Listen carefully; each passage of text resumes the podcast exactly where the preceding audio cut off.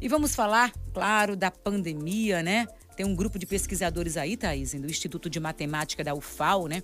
Foi o único do Nordeste a receber apoio da maior instituição privada de apoio à ciência do Brasil, né? Pois é, o grupo desenvolveu sistemas e softwares de monitoramento inteligente da Covid-19 que estão sendo testados em Maragogi, por exemplo. Pois é, Maragogi que fica aqui no litoral norte de Alagoas, né? A bela Maragogi, né? E esse assunto para Rodrigo Cavalcante, nosso colunista diário, editor do Agenda A.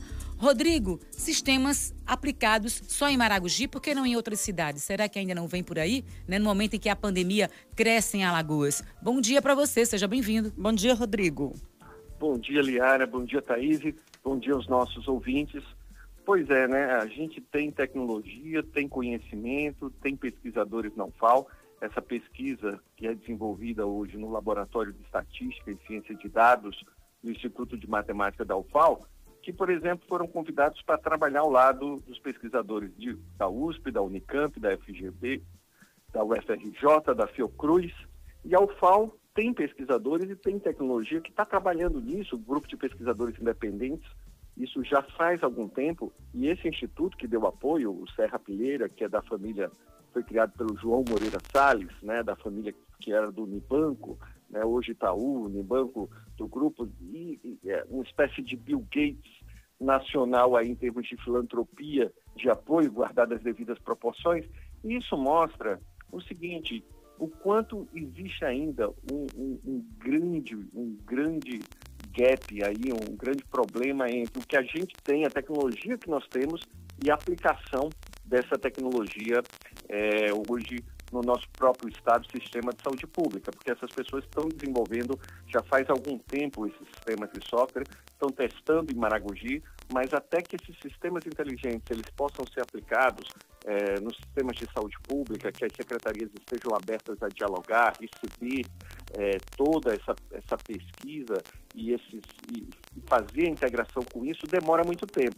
Na verdade, o que aconteceu nessa pandemia aí nos últimos meses, e a gente precisa realmente falar isso, é o seguinte: a inoperância completa do governo federal sobre a pandemia tornou muito fácil é, é, o discurso né, dos governadores dos estados e a vida dos governadores, porque tudo passou a se restringir o seguinte, ao fica em casa, fica em casa, que é importante sim, no momento da pandemia, mas o fica em casa seria apenas uma pequena parte de todo um trabalho de rastreamento nos bairros, de trabalho dos programas da saúde da família, da identificação das pessoas doentes.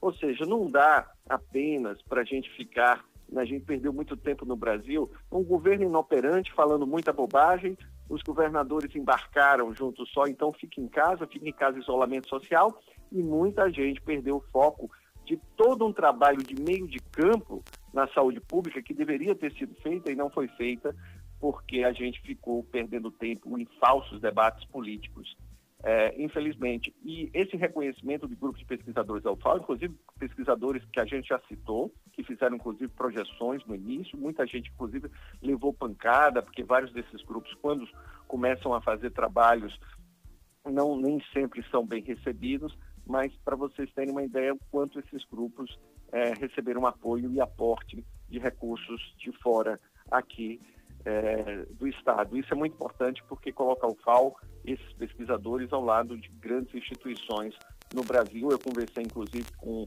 o professor da USP, o Tiago, que coordena né, essa pesquisa, eu falei com ele, é, e ele falou que o grande diferencial dessa equipe aqui do, de Alagoas é o fato de que eles congregam autoconhecimento científico, tanto que eles estão usando muito dos parâmetros trabalhados aqui lá em São Paulo, aliado também a um desejo de colocar a mão na massa em política pública, e muitas vezes, mesmo tendo esse desejo, nem sempre são bem recebidos e aceitos né, pelo, pelo sistema tradicional de saúde pública.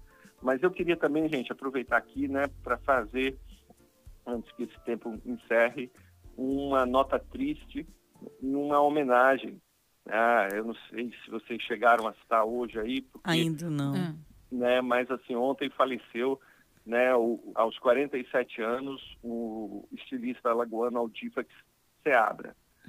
O Aldifax, né, e eu, eu, nós todos que tivemos prazer de conviver com ele na turma né, desde o tempo do Colégio Sacramento. Né? A gente sabe que todo terceiro ano de colégio é especial, né? vocês sabem disso.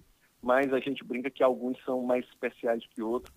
E a gente conviveu com o Aldifas nessa turma de 1991, no Colégio Sacramento, que desde cedo já mostrava assim, um talento dele, é, ele que era um, um, se tornou um estilista conhecido por assinar grandes vestidos de noivas e outros vestidos em todo o Brasil.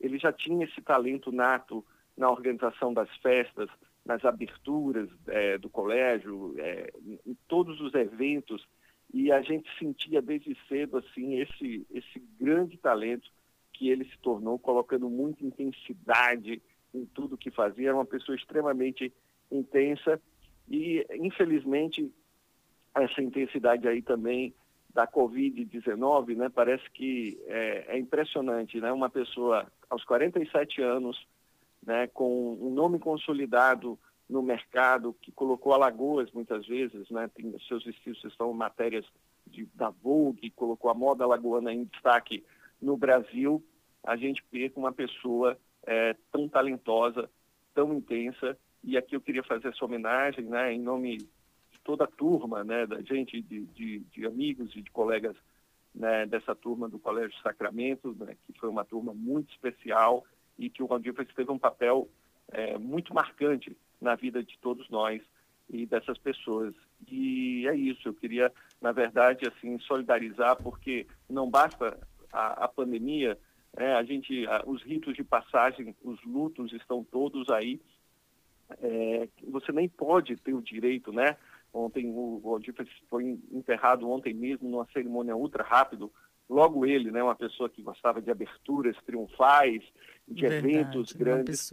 A, a pandemia fez com que ele tivesse que ser enterrado rapidamente, como a maioria das pessoas né, da Covid e, e muitos familiares, né, inclusive que não têm parentes que não têm nem a chance de se despedir da forma como gostariam, mostrando aí a, né, a atenção que nós temos que continuar a ter. E eu queria aí deixar esse abraço aos familiares dele, ao pai, o seu Najib, a mãe, né, a Lídia, as irmãs, a Adriana, a Ana Lídia, e aos filhos dele, o Leonardo, né, e a Maria Eduarda, que tem também o talento do pai e que é uma das pessoas aí que ontem nas redes sociais, além de dar um adeus emocionado, já disse aí que deve seguir a, a carreira realmente do pai que deixou uma marca muito forte aqui no estado. Então é isso. É a minha homenagem né, à família, em nome dos amigos, e ao Aldifax, a família dele, né, e mostrando para a gente os cuidados realmente, assim, o quanto essa pandemia é, ela chega,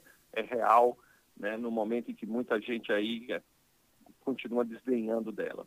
Pois tá é, aí. não são números, são histórias, né, Rodrigo? Exatamente. E o Aldifax é uma pessoa, assim, de um astral maravilhoso. Muito querido, né? Ele é muito uma querido. Uma pessoa que você conversava durante horas, horas, horas e não via o tempo passar, assim, porque ele, é um, ele era uma pessoa, assim, fantástica. Eu, eu, eu assim, me abalou bastante a, a perda do Aldifax e, assim, a gente deixa realmente o conforto, né? Força para a família nesse momento, deixando registrado aqui uma outra perda de um amigo meu também, Luciano Félix, um cara assim, nota mil. E aí, força também para a família que também perdeu essa e batalha para a Covid. Para todas as famílias, né, de Alagoas, do Brasil e do mundo, né, que estão perdendo seus entes queridos. E realmente a gente lamenta tudo isso, né, a situação de uma forma geral desde o início. Rodrigo, muito obrigada, tá, pela sua participação hoje, um tanto Obrigado triste, né, Dia dos Namorados está aí também. A gente deseja aí muito amor para você aí, junto com a Aline e sua família, né? Curtir aí o que resta no Dia dos Namorados, né? Uma musiquinha romântica para aliviar um pouco mais essa tensão toda que a gente vem vivendo. Não é isso? Obrigado, meninas. Beijão e até segunda. Beijão, beijão para você também. Tchau, tchau, Rodrigo. Vamos lá. Quem tem